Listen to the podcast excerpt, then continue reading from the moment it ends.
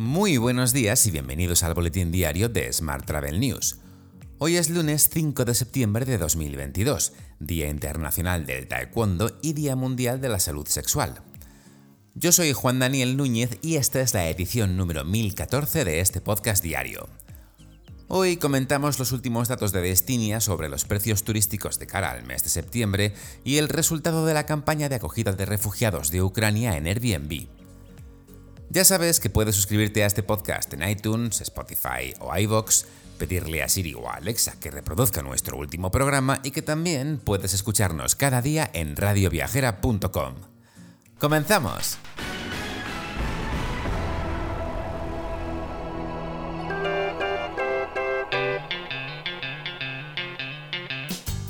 Según datos de la agencia de viajes online Destinia, los precios medios por persona y noche para el mes de septiembre para el destino España están acusando una caída muy por debajo de lo habitual para un mes de septiembre. Se adelantarían así a una posible moderación de la inflación, viéndose ya una bajada del 17% en el precio por persona y noche respecto a agosto de este mismo año.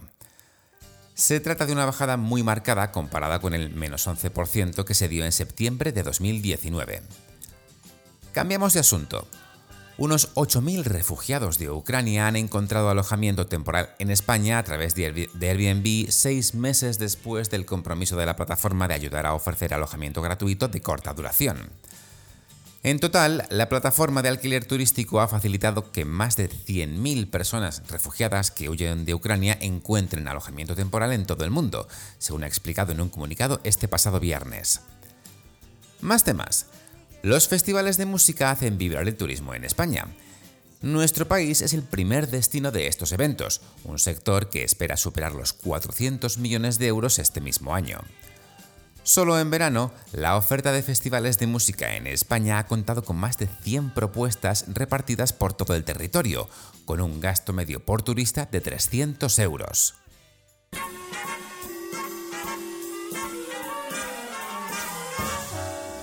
Hablamos ahora de transportes. Ryanair ha anunciado sus estadísticas de tráfico. El tráfico de la compañía en agosto aumentó un 52% hasta alcanzar los 16,9 millones de clientes. Mientras, Iberia ha lanzado su nueva campaña Vuela Vuela. Estas ofertas están disponibles durante los primeros días en iberia.com y agencias de viaje a través del canal NDC, y posteriormente y hasta el próximo 19 de septiembre en el resto de canales. Los precios de los billetes van desde los 25 euros por trayecto para los vuelos a España y Europa hasta los 174 euros para Estados Unidos o los 265 euros para distintas ciudades de América Latina, también ida y vuelta. Más temas. La ministra de Transportes, Movilidad y Agenda Urbana, Raquel Sánchez, confía en recuperar la confianza de los extremeños en el uso del tren, una vez que se han revertido las incidencias ocurridas tras la puesta en servicio del tramo Plasencia-Badajoz de la nueva línea el pasado 19 de julio. Mientras, Alsa ofrece bonos con el 50% de descuento a destinos nacionales para fomentar una movilidad más sostenible. Estos bonos, rebajados a mitad de precio, están disponibles para más de 1.000 trayectos que cubren los servicios públicos de largo recorrido operados por la compañía, que dependen del Ministerio de Transportes, Movilidad y Agenda Urbana. Hoy también te cuento que el primer tren del mundo propulsado por hidrógeno ya opera en Europa. Alemania ha puesto en servicio el primer tren del mundo propulsado por hidrógeno, con cero emisiones. El operador ferroviario regional LNVG asegura que su flota, fabricada por el gigante francés Alstom a un coste de 93 millones de euros, evitará la emisión de 4.400 toneladas de dióxido de carbono cada año.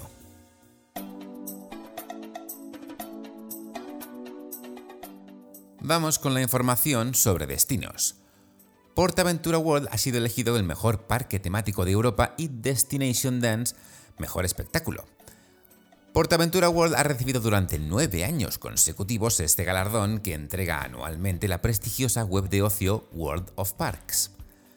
Destination Dance también ha sido anunciado como el mejor espectáculo producido en un parque temático en Europa. Más temas. Borovia, en Soria, se convierte en municipio destino turístico de Starlight, entidad acreditada por la UNESCO.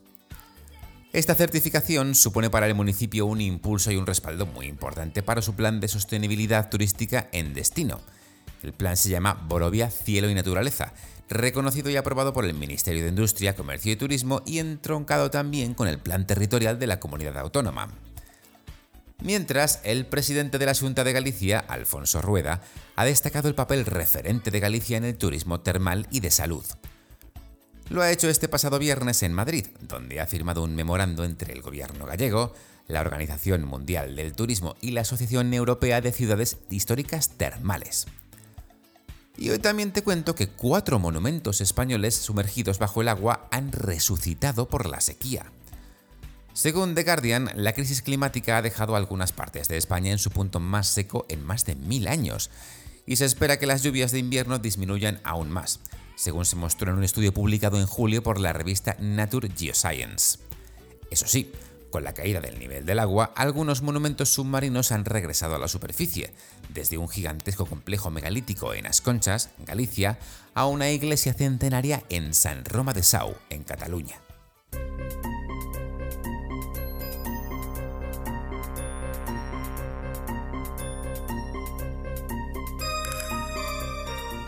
¿Ansiedad? ¿Insomnio? ¿Trastornos gastrointestinales? No, no es la cena de anoche. Los especialistas señalan que la vuelta a la rutina y al trabajo tras las vacaciones de verano provoca en muchas personas el conocido como síndrome postvacacional. Se trata de un proceso de adaptación que genera alteraciones tanto físicas como psicológicas. Estas vienen acompañadas de síntomas como la ansiedad, el nerviosismo, la apatía, el cansancio, el bajo estado anímico, el insomnio e incluso el dolor de cabeza o trastornos gastrointestinales. Lo que viene siendo un lunes cualquiera. Te dejo con esta noticia. Muchas gracias por seguir este podcast y por dejarnos tus valoraciones y comentarios en Spotify, iVoox o Apple Podcast. Recuerda que puedes suscribirte a nuestra newsletter diaria entrando en smarttravel.news, en la sección Suscríbete. También puedes recibir un mensaje con este podcast y los titulares del día directamente en tu WhatsApp. Para ello solo tienes que añadir el número 646-572-336 a tu lista de contactos. Ya sabes, con el más 34 delante si nos escribes desde fuera de España.